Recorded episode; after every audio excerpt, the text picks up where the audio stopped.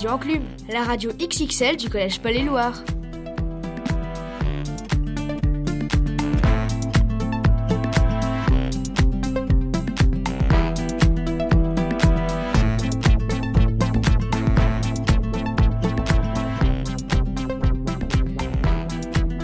Bonjour à tous, bienvenue pour notre première émission de Radio Enclume.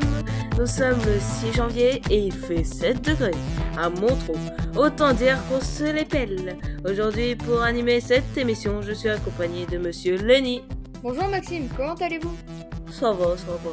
Et à ma gauche, j'ai l'honneur de vous présenter madame Mathéo. Bonjour Maxime. Euh, pourquoi madame? Euh, pour le vous Ah ah, MDR. Bon, ça suffit maintenant, arrêtez de vous chamailler. On a une émission à lancer aujourd'hui. Lenny a raison. Et commençons par les rubriques du jour.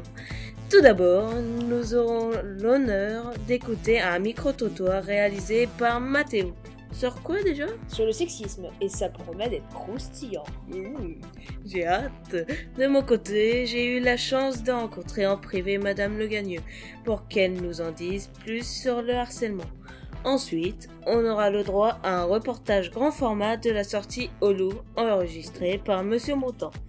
Et nous clôturerons notre émission par la chronique littéraire de Faïda. Tout un programme, dis donc Bon, on commence là. Dans ce cas, lançons le jingle.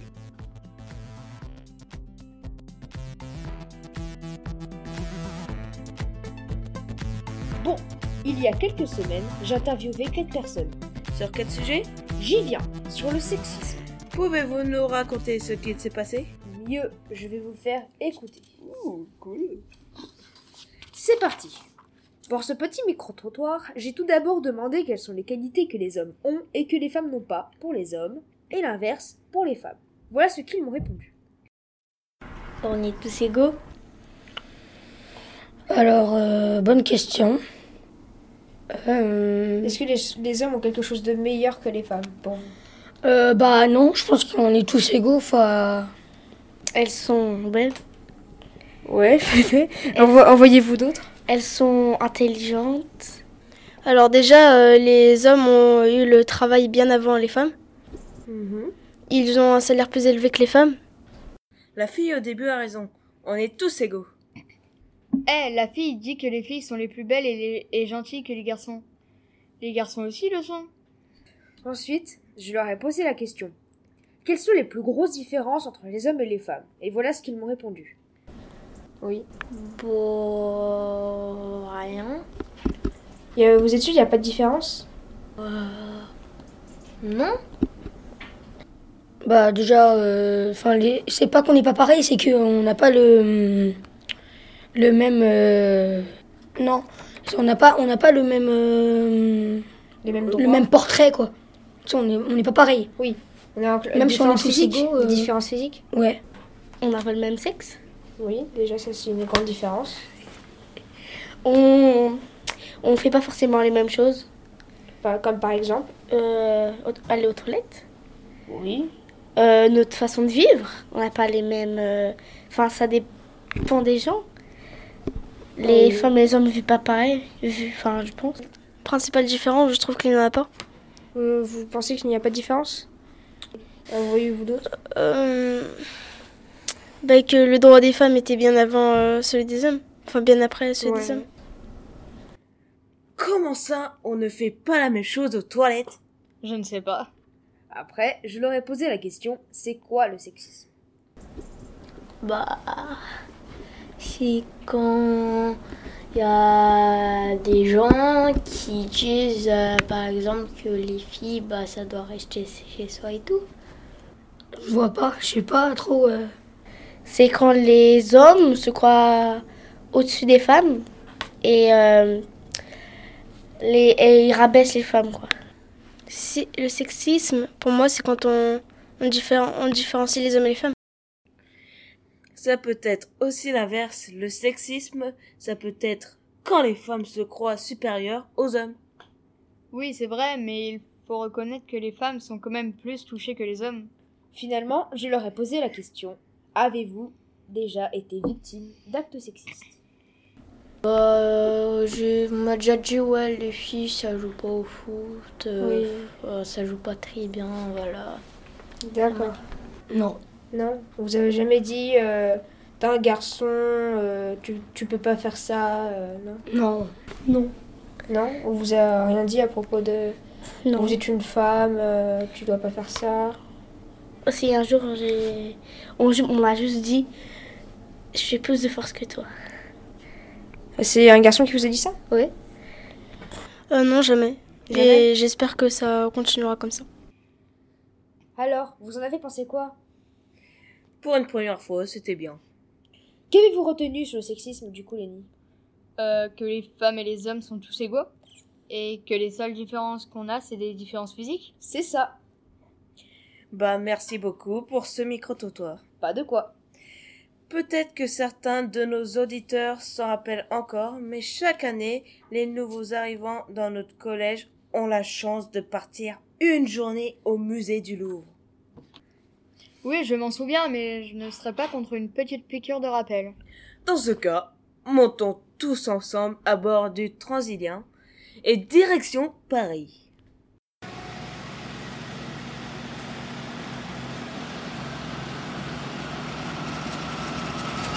Bonjour à toutes et à tous. Ici Monsieur Montant en direct du Transilien en direction de Paris-Gare de Lyon. Bonjour les filles. Je vois que vous vous coiffez. Vous voulez vous faire belle pour aller voir la collection égyptienne? Euh, ouais, un petit peu. C'est mieux après d'être bien coiffé. On sait jamais s'il y a des personnes à là-bas. Vous pensez que les momies vont prendre vie? Bah, bah, on peut pas, on peut pas savoir. Hein. La Joconde, ça se trouve, euh, elle va sortir du tableau. Alors, petite question test du jour. Qui a peint la Joconde? Quelqu'un le sait Léonard de Vinci Je crois que c'était moi. Que c'était qui? Moi. Toi, t'as peint la Joconde? Ouais. Vous savez quel âge il avait, Léonard de Vinci, quand il a peint la Joconde? Bah non, c'est moi qui ai peint. Alors, t'as fait comment? Euh, machine à remonter le temps. Oui. Et ensuite? Après, je suis revenu dans le présent. D'accord. Et du coup, t'as gagné quelque chose Non. Ah, c'est dommage. Parce que j'ai donné à Léonard de Vinci. Et après, tout le monde a cru que c'était lui. Hein Mais c'est généreux, t'aurais peut-être pas dû. J'aurais pas dû. Donc euh, je vais laisser le micro pour mes apprentis reporters maintenant.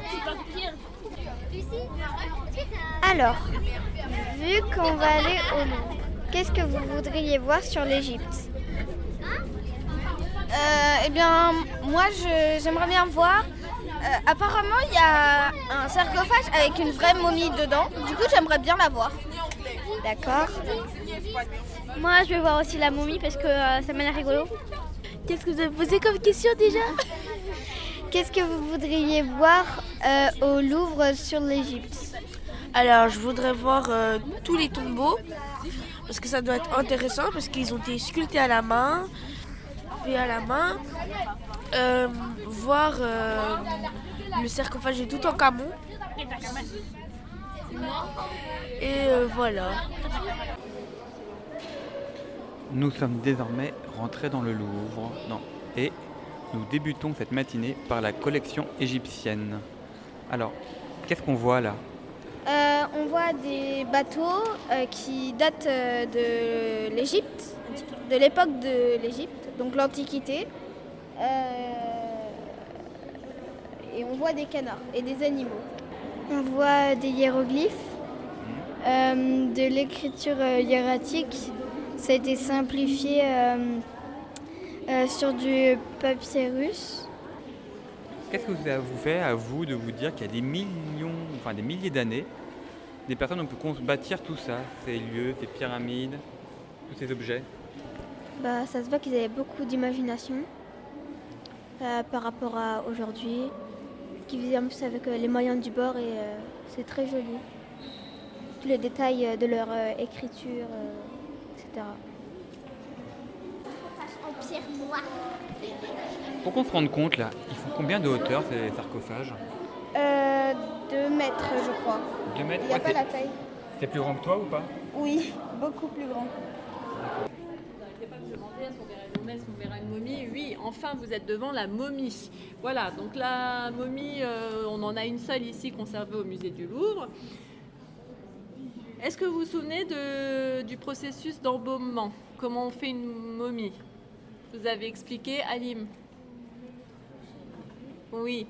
Alors, on- déjà, il faut, pour conserver le mieux la forme du corps, il faut éviter que ça Pour éviter que ça pourrisse, on va ouvrir le corps, en retirer les organes, donc on retire euh, les poumons, on retire les intestins, on retire l'estomac, etc. Et on va mettre ces organes dans les petits vases que vous avez juste devant vous, là en bas. Ça s'appelle des canopes. Donc dans les canopes, on va mettre les organes à l'intérieur. Et puis le cerveau, l'organe qui est très très difficile à extraire parce que le crâne est très très épais, c'est très difficile de briser euh, les os du crâne. Du coup, le cerveau, on va prendre un grand crochet en fer, en métal, qu'on va faire passer à l'intérieur du nez et on va sortir le cerveau petit bout par petit bout comme ça euh, par le nez. Toi, ça te fait quoi de voir une momie pour de vrai?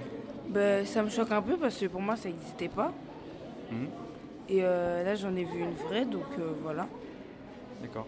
Et qu'est-ce que tu en penses de tout ce processus de préparation euh C'est très compliqué et c'est surtout très bizarre de retirer des organes d'un humain. Mhm. Tu trouves ça bizarre? Beaucoup même. Et toi? Ça te fait quoi de voir une momie Ça fait bizarre parce qu'on dirait que ça n'existe pas, mais dès qu'on le voit, c'est impressionnant. Tu pensais que ça n'existait pas avant d'en voir une? Oui, Tu pensais que c'était que dans les films ou les BD euh oui, D'accord. Et ton avis, elle va prendre vie ou pas? Non, parce qu'elle est morte. Elle est depuis euh, longtemps, donc euh, elle ne pourra pas revivre. Enfin, elle est déjà morte depuis longtemps. On est devant quoi là? Devant euh, la Joconde, Alors, c'est qui qui l'a peint déjà? Léonard de Vinci. Alors, tu la trouves comment cette Joconde, toi? Euh, dessus, c'est euh, Mona Lisa qui est représentée. Et euh, je crois que c'était sa femme, mais je suis pas sûre. Et est-ce qu'elle a quelque chose de particulier, cette femme, ce, tableau? J'aime bien le paysage derrière. Ouais, on voit quoi derrière? On voit pas très bien. Euh, de l'eau, on dirait que c'est euh, la mer. Et euh, en haut, il y a du bleu et en, et en bas, c'est plutôt marron. Qu'est-ce que tu pourrais me dire sur le regard de Mona Lisa? On a l'impression que peu importe où on est, elle nous regarde. Et son sourire, qu'est-ce qu'il a d'énigmatique Hum, On ne sait pas trop si elle sourit ou si elle sourit pas. Ouais, t'as l'impression Ouais, je pense qu'elle sourit, mais euh, ça se voit pas beaucoup. Toi, tu dirais quoi Elle sourit ou pas, ton avis? Elle a l'air plutôt heureuse ou pas? Ouais, je pense qu'elle est heureuse.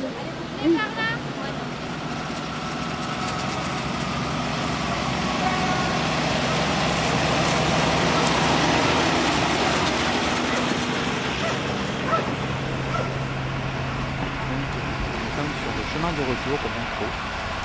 Et là, il y a une dernière question qui c'est qu'est-ce que vous allez retenir de cette journée?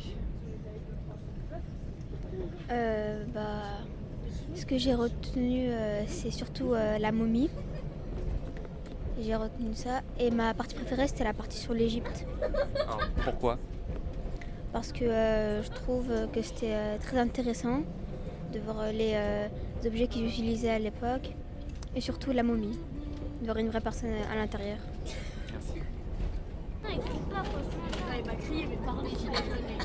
Et toi, euh, si tu devais retenir une chose de ta journée, ça serait quoi?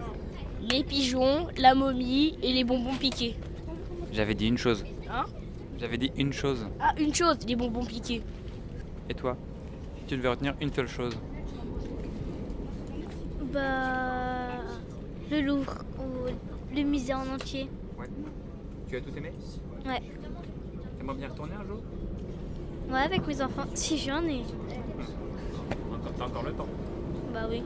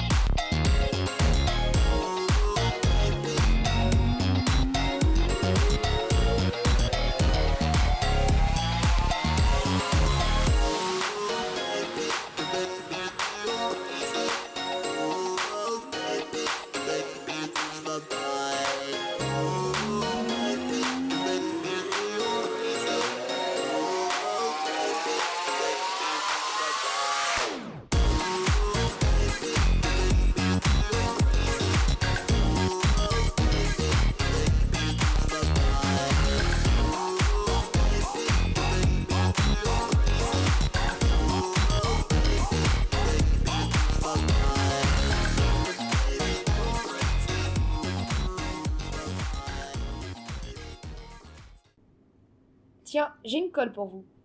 Vas-y, on t'écoute. Saviez-vous que le Louvre est le musée le plus visité du monde? Euh, non. Alors devinez, combien de personnes viennent visiter chaque année le Louvre? J'en sais rien. Euh, 3 millions Lenny Euh, 6 millions? Je dis encore mieux. En 2018, le Louvre a passé la barre des 10 millions de visiteurs pour atteindre 10,2 millions de personnes. C'est comme si toute la population du Portugal venait chaque année. Incroyable Attaquons directement cette deuxième partie de l'émission par une petite blague concoctée par notre chère Lenny. Alors, c'est un prof dit à ses élèves. Les hommes intelligents sont toujours dans le doute, seuls les imbéciles sont constamment affir- affirmatifs. Vous en êtes certain demande une élève? Absolument certain. Ok. Tu aurais mieux fait d'en prendre une dans un carambar, je crois. Ah bah sympa. J'ai mis, deux... j'ai mis du temps avant de la trouver celle-là. Pour la prochaine mission, j'essaierai de faire mieux. Bon, reprenons le cours de cette émission spéciale sur les discriminations. Avant les vacances, j'ai rencontré notre professeur d'histoire, Madame Legagneux, afin d'en apprendre davantage sur le harcèlement. J'en ai pas été déçu et je vous propose d'écouter cette rencontre dès maintenant qui vous, apprendra plein de choses, j'en suis sûre. Alors c'est parti. Bonjour madame, comment allez-vous? Je vais très bien. Bonjour Maxime. Bonjour. Euh, pour commencer, pouvez-vous nous expliquer ce qu'est le harcèlement? Alors le harcèlement scolaire, du coup, c'est le fait pour un élève ou pour un groupe d'élèves de faire subir de manière répétée, c'est-à-dire plusieurs fois, à un camarade des propos ou des comportements qui peuvent être qualifiés du coup d'agressifs, c'est-à-dire comme par exemple euh, des moqueries, des brimades, des humiliations, des insultes, ou même encore, dans le pire des cas, euh, des faits de violence. D'accord. Alors, en quoi le harcèlement est-il grave par conséquent? Eh ben, il est grave par conséquent, parce qu'en fait, il a des conséquences sur la victime, qui le vit mal au quotidien. Ça fait plaisir à personne de se faire euh, insulter tous les jours, ou même de se faire frapper. Et donc, dans certains cas, bah, ça peut mener à de l'anxiété, de la phobie scolaire, c'est-à-dire que l'élève n'a plus envie de venir en cours. Et donc, bah, en général, les notes aussi chutent et l'élève le vit très très mal. Ok. Quelles sont les peines encourues par les harceleurs? Alors, les harceleurs, du coup, sachant qu'on a 6 ans en fait pour porter plainte après les faits de harcèlement, donc tu vois, ça fait un délai qui est quand même assez long. Si tu as été harcelé en sixième, ça veut dire que tu peux porter plainte encore lorsque tu seras en première. Donc c'est un délai qui est assez long. Et les harceleurs, du coup, sachant que lorsqu'on a plus de 13 ans, on peut aller en prison. Donc c'est pas quelque chose qui est quand même anodin. On peut être condamné à une peine de 6 mois de prison et on peut avoir jusqu'à 7500 euros d'amende, sachant qu'il y a quand même des circonstances aggravantes qui font que du coup tu vas avoir plus de peine d'emprisonnement de prison ou que tu vas donner plus d'argent. Ces circonstances aggravantes, c'est si la victime a moins de 15 ans, c'est si par exemple elle est vulnérable, si elle souffre d'un handicap euh, physique, par exemple elle est en fauteuil roulant ou d'un euh, handicap euh, mental. Et du coup, si la victime aussi a déposé un ITT, c'est-à-dire un arrêt de travail, c'est-à-dire qu'elle a vraiment été blessée supérieur à 8 jours. Et aussi s'il y a eu du cyberharcèlement, c'est-à-dire si on a utilisé les réseaux sociaux. Ok. Quelles sont les différentes formes de harcèlement? Alors il y a plusieurs formes de harcèlement. Du coup, il va y avoir un harcèlement moral, c'est-à-dire qu'en fait tu te moques de la personne, tu l'insultes un petit peu tous les jours. Il va y avoir aussi le harcèlement physique, c'est-à-dire que tu la violentes un petit peu plus, euh, tu t'amuses entre guillemets à la pousser dans les couloirs, à lui mettre des petites claques derrière la tête, à lui mettre des croche-pieds. Et il y a aussi du coup le cyberharcèlement, c'est-à-dire que tu vas embêter la personne, mais en utilisant les réseaux sociaux. Il y a-t-il des personnes plus touchées que d'autres par le harcèlement? Non, tout le monde à un moment donné peut être touché par du harcèlement, puisque finalement ça résulte seulement euh, de la bêtise de quelques élèves qui trouvent que c'est drôle finalement d'embêter un de leurs camarades de manière répétée. Donc personne n'est à l'abri du harcèlement. Si quelqu'un se fait harceler, comment doit-on réagir? Alors après ça dépend si tu parles du coup du fait d'être témoin ou d'être victime. Les deux? Les deux. Oui. Alors si tu es témoin, déjà je pense que la première chose à faire c'est de s'assurer que la personne qui est harcelée ne reste pas seule, qu'elle ait l'impression de ne pas être isolée. Donc ça va être d'aller la voir, de s'assurer qu'elle se sent bien et qu'elle puisse aussi avoir confiance en toi pour finalement bah, se confier auprès de toi. Et si du coup tu es témoin, Tu peux aussi prévenir un adulte compétent, donc que ce soit euh, un professeur, un personnel de vie scolaire, euh, un ami, les parents, un grand frère, de manière finalement à ce que la personne ne soit pas isolée, qu'on soit au courant et que du coup on puisse après agir derrière et sanctionner les personnes qui seraient du coup les harceleurs. Sachant qu'il y a aussi des dispositifs qui sont mis en place par l'éducation nationale, donc il y a plusieurs euh, sites à la fois internet et aussi lignes téléphoniques. Donc il y a le site non harcèlement qui permet de récolter un petit peu des informations, poser des questions. De même que Net Écoute, donc là c'est un numéro de téléphone où le numéro c'est le 0800 200 000. Donc les gens peuvent téléphoner, poser des questions, ils ont des personnes en face compétentes qui peuvent y répondre. Et il y a aussi du coup le numéro qui est le 3020, donc c'est un numéro vert gratuit où les personnes en fait peuvent à la fois signaler en tant que témoin, mais aussi en tant que victime des cas de harcèlement. Et du coup des personnes qui sont euh, compétentes et qui sont indépendantes au collège viennent sur place, mènent une sorte d'enquête et agissent du coup euh, en fonction de la situation. Peut-on faire de la prévention contre le harcèlement? Alors oui, on peut faire de la prévention contre le, harcèlement. C'est pour ça qu'on est là. On peut effectivement, tu, comme vous le faites, faire des petites émissions dans des radios. On peut aussi, euh, du coup, sensibiliser les gens dans le cadre des cours d'histoire-géographie, en sixième, en cinquième. Vous avez aussi des interventions de la part de personnel extérieur, comme Madame, du coup, euh, euh, la TIL qui est du coup policière municipale qui vient vous expliquer les dangers du harcèlement. Donc on peut effectivement faire des choses, mais vraiment la chose la plus importante, ça va être tout simplement euh, l'éducation, c'est-à-dire faire prendre conscience aux harceleurs que c'est pas un comportement normal du coup euh, de, vouloir embêter ses camarades. Et une fois qu'on a compris ça, je pense qu'après ça s'arrête de lui-même. D'accord. Merci d'être venue, madame. C'est la fin des questions et à bientôt pour une autre interview si on en fait une autre. Eh ben de rien Maxime. Au revoir. Au revoir. Alors Bien. Bien. C'est tout de même mieux que les micro-trottoirs. hein. Ah bah merci. De rien. Je ne sais pas comment vous le dire, les gars, mais c'est déjà bientôt la fin de notre émission. Quoi? Oh, tu ne peux pas nous faire ça Bon, puisque vous avez l'air encore bien réveillé et motivé, je vous propose qu'on se quitte en écoutant une petite chronique qui nous a été spécialement préparée par Faïda, l'occasion de nous quitter sur un moment de rêverie. Avant, je souhaite remercier nos tout premiers auditeurs qui ont eu la chance d'écouter cette émission jusqu'au bout. Allez, c'était pas si mal pour une première. Moi, en tout cas, j'adore mettre ça. Et toi, Lenny Pareil. Allez, je vous dis à tous et à très bientôt pour une prochaine émission de Radio Enclume et bonne année. Au revoir. Au revoir. Bonjour et bienvenue à toutes et à tous. Aujourd'hui, je vais vous présenter un livre qui s'appelle Les Pointes Noires de Sophie Noël. C'est l'histoire d'une petite fille nommée Ève. Ève rêve de devenir danseuse étoile à l'Opéra de Paris. Orpheline, elle est adoptée à l'âge de 6 ans et vient s'installer en France avec ses parents adoptifs. Or, Ève est noire. Et, en France, le monde de la danse classique est un milieu fermé où les personnes de couleur ne sont pas représentées. Voici un aperçu de la première page. Elle vole presque. Son corps, son comme un papillon léger, tourne et virevolte, s'envole à nouveau, tout en grâce et en souplesse. Puis se pose sur les pentes tendues qui battent le sol avec détermination. Ses mains sont comme deux oiseaux, ses bras comme deux serpents, et agiles qui ondulent dans l'air. Un sourire égaye son visage dont le chignon relève ses traits et tire les yeux en amande. Son tutu est rose, comme son colon, comme ses pentes, comme sa peau. Rose. J'ai beaucoup aimé ce livre car il raconte l'histoire d'une jeune fille dans un univers différent du sien. Je vous le conseille car il montre qu'il faut assumer sa différence. J'aime l'écriture de Sophie Noël qui raconte l'histoire comme un journal intime. Ce que j'apprécie chez elle, c'est sa façon de s'accrocher à son rêve.